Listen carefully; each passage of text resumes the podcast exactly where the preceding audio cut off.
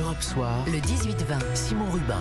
L'humanité court-elle à sa perte? On serait tenté de répondre oui à la lecture de ce nouveau rapport du GIEC. GIEC pour groupe d'experts intergouvernemental sur l'évolution du climat. Un groupe euh, de scientifiques, de spécialistes de 195 pays qui publie tous les 6-7 ans un rapport extrêmement complet qui analyse la situation climatique de la planète. Et le dernier rapport en date n'échappe pas à la règle hein, puisqu'il s'agit à chaque fois euh, d'un rapport de plus en plus pessimiste. Pour en parler, je reçois Valérie Masson-Delmotte. Bonsoir. Bonsoir. Vous êtes euh, paléoclimatologue et vous co-présidez le premier des trois groupes de travail du GIEC. D'abord avec vous un point global sur ce qui ressort, hein, c'est que quasiment tous les indicateurs, si ce n'est tous les indicateurs, sont dans le rouge, température, glacier, niveau des océans. En fait, euh, c'est un, rappel à la réalité des faits, ce rapport. Euh, il fait suite à un précédent rapport il y a huit ans c'est le travail de centaines de chercheurs euh, du monde entier qui s'appuient euh, vraiment sur euh, toutes les sources d'informations, plus de 14 000 études scientifiques examinées de manière critique. Et comme vous le dites, en fait, hein, ça fait des décennies qu'on sait que, le climat se réchauffe. Et, ce rapport montre que les changements récents sont généralisés, qui sont rapides et qui s'intensifient. Et beaucoup de ces changements sont sans précédent à des échelles de milliers d'années ou davantage. Et on a aussi une vision beaucoup plus claire de la manière dont les activités humaines causent le changement climatique. Notre meilleure estimation, c'est que euh, le réchauffement qu'on observe, hein, euh, qui atteint 1,1 degré par rapport à la fin du 19e siècle pour la dernière décennie, mmh. euh, c'est intégralement dû aux conséquences des activités humaines avec les rejets de, de gaz à effet de serre. et ce n'est pas simplement à l'échelle planétaire. Euh, ça affecte aussi le réchauffement qui est plus marqué en Europe et ça affecte également donc l'influence humaine sur le climat. Ça rend les événements extrêmes comme les vagues de chaleur, les pluies torrentielles et les sécheresses plus fréquents et plus intenses. Alors vous venez de, balayer de manière extrêmement précise, on va dire, la, substantifique moelle de, ce rapport. Euh, on va rentrer dans le détail avec vous. Certaines modifications euh, de nos écosystèmes et du climat sont irréversibles? Alors en fait, euh, il faut bien voir que beaucoup d'aspects sont directement liés au niveau de réchauffement planétaire. C'est le cas, euh, par exemple, de l'évolution des précipitations, des températures. C'est le cas euh, de l'évolution, par exemple, de la glace de mer euh, près de l'Arctique. Mais on a aussi mis en mouvement ce qu'on appelle, nous, les composantes lentes du climat. par exemple, quand on rajoute des gaz à effet de serre, on empêche de la chaleur de partir vers l'espace et cette chaleur s'accumule. Elle rentre, la majeure partie de cette chaleur, en fait, rentre dans l'océan, en surface et en profondeur. Et euh, l'océan profond va continuer à se réchauffer euh, pendant les prochains, ce siècle et les siècles à venir. On a aussi mis en mouvement euh, le Groenland, qui fond plus rapidement. On a mis en mouvement l'Antarctique, les glaces continentales de l'Antarctique qui s'écoulent plus vite. sur les derniers 30 ans, ces calottes de glace, en fait, ont rajouté, enfin, leur contribution à la montée du niveau des mers a été multipliée par 4. Mais ce qui est important à comprendre, c'est que le rythme de montée du niveau des mers, il va dépendre de ce qu'on va choisir de faire, chacun partout dans le monde. Et euh, il peut continuer à accélérer si on rajoute toujours plus de gaz à effet de serre, mais il peut aussi ralentir euh, si on agit qu'on limite le réchauffement, qu'on réduit très fortement et rapidement les rejets de gaz à effet de serre. Et ça, ça change tout pour l'ensemble des gens, l'ensemble des écosystèmes sur les littoraux mondiaux, parce qu'une montée plus graduelle, c'est aussi plus de temps pour s'adapter. Quelles sont les, conséquences d'une montée des eaux? Parce qu'après tout, euh, certaines personnes qui nous écoutent peuvent tout à fait se dire oh, que les océans montent.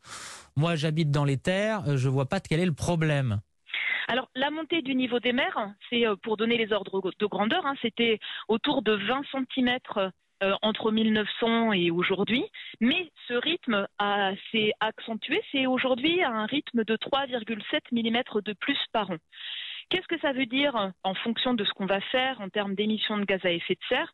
C'est de l'ordre de quelques dizaines de centimètres en plus à horizon 2050 et ça peut aller jusqu'à un mètre ou davantage dans les scénarios euh, où l'humanité émettrait toujours plus des, quantités colossales de gaz à effet de serre d'ici à 2100 et plusieurs mètres dans les siècles suivants. Mais ce n'est pas simplement cette montée graduelle qui est importante, c'est le fait que euh, ça va rendre les événements de niveau marin extrême beaucoup plus fréquents. Si on prend le record de niveau marin du siècle dernier, simplement parce que le niveau moyen de la mer monte. En fait, les records du siècle passé, qui se produisaient qu'une fois par siècle, sur la plupart des littoraux du monde, ils vont se produire une à deux fois tous les dix ans à horizon de 2050. Donc c'est ce type d'information qu'on va trouver dans notre rapport. C'est un rapport qui est très complet et qui euh, euh, mobilise en fait une somme euh, de connaissances nouvelles, précises, pas simplement au niveau mondial, mais aussi région par région. Et peut-être, c'est ce que je voudrais souligner. le changement climatique, il affecte déjà toutes les régions de la Terre et de multiples façons. il ne se manifeste pas de la même manière en France ou en métropole ou dans les Outre-mer ou dans les régions polaires ou, dans les régions tropicales. donc nous, on regarde en fait tous les aspects d'un climat qui change. Les moyennes, euh, la partie euh, température, la partie cycle de l'eau, euh, les événements extrêmes. le cycle de l'eau, par exemple, hein, les précipitations, l'évaporation, ça va s'intensifier dans un climat qui se réchauffe. Ça veut dire à la fois des périodes sèches plus longues, mais aussi des saisons humides et des événements de pluie torrentielle renforcés. Donc ça, on le voit déjà, c'est dû à l'influence humaine sur le climat. Et les changements avec lesquels on vit aujourd'hui, ils seront de plus en plus intenses à mesure de l'ampleur du réchauffement planétaire à venir. Ce rapport, il est publié à 100 jours de la COP26, qui doit notamment évaluer les efforts des États sur la réduction des émissions euh, des gaz à effet de serre. Ces émissions, c'est clairement la piste à travailler pour changer la donne. On a des moyens pour euh, relever ce défi-là alors nous, dans ce rapport-là, euh, c'est vraiment un rapport qui est rédigé par des spécialistes du fonctionnement du climat, à l'échelle globale, à l'échelle régionale, plutôt des physiciens, si vous voulez. Mhm. Euh, mais euh, il y a aussi beaucoup d'autres communautés scientifiques qui travaillent sur toutes les facettes du changement climatique, ses conséquences, ses causes, les solutions, comment agir. Donc ce rapport sera aussi complémenté par d'autres rapports qui font le point sur euh, les réponses qu'on peut apporter, parce que bien sûr, il y a deux types de réponses. Il y a le fait euh, d'anticiper, d'utiliser cette information d'un climat qui change pour euh, limiter les risques, pour construire des stratégies d'adaptation. Et puis surtout, il y a cet enjeu d'agir sur la cause. Si les émissions mondiales de gaz à effet de serre stagnent au niveau actuel, en fait, eh ben, on dépasserait un niveau de réchauffement d'environ un degré et demi dans les prochains 20 ans et on dépasserait un niveau de réchauffement de l'ordre de 2 degrés à horizon 2050.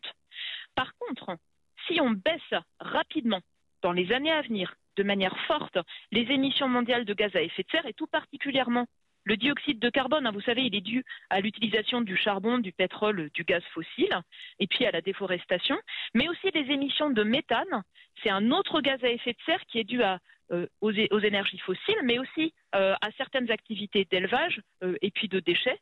Mmh. si on arrive à agir sur ces deux principaux gaz à effet de serre, c'est ceux qui pèsent le plus, en fait, on peut arriver à stabiliser le réchauffement d'ici 10 à 20 ans à un niveau très proche de l'actuel. On en est à 1,1 degré. On pourrait en fait arriver à stabiliser le réchauffement autour de 1,5, 1,6 degrés d'ici quelques décennies. Écoutez les scientifiques du monde entier dans ce rapport du GIEC qui est disponible d'ailleurs sur Internet si nos auditeurs, nos auditrices veulent euh, se procurer ne serait-ce qu'un résumé. Il y a moyen de le trouver? Ah oui, tout à fait. Donc euh, le résumé pour euh, qui, est, court, hein, une dizaine de pages, dix figures. Bon, il est en anglais. Il est disponible sur le site du GIEC. Euh, ipcc.ch et on a également quelque chose qui est formidable qui est un atlas interactif. Parce que beaucoup de gens en fait veulent eux-mêmes euh, visualiser finalement hmm. euh, cette information. Dans chaque région, en Europe, euh, dans les Outre-mer. Qu'est-ce que ça veut dire en fait un climat qui se réchauffe? Qu'est-ce qu'on a aujourd'hui? À quoi s'attendre en fonction du niveau de réchauffement global?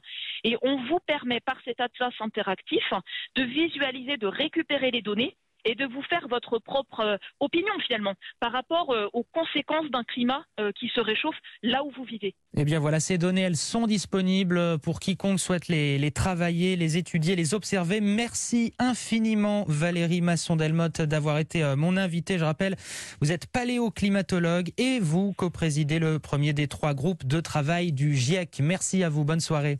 Merci, au revoir.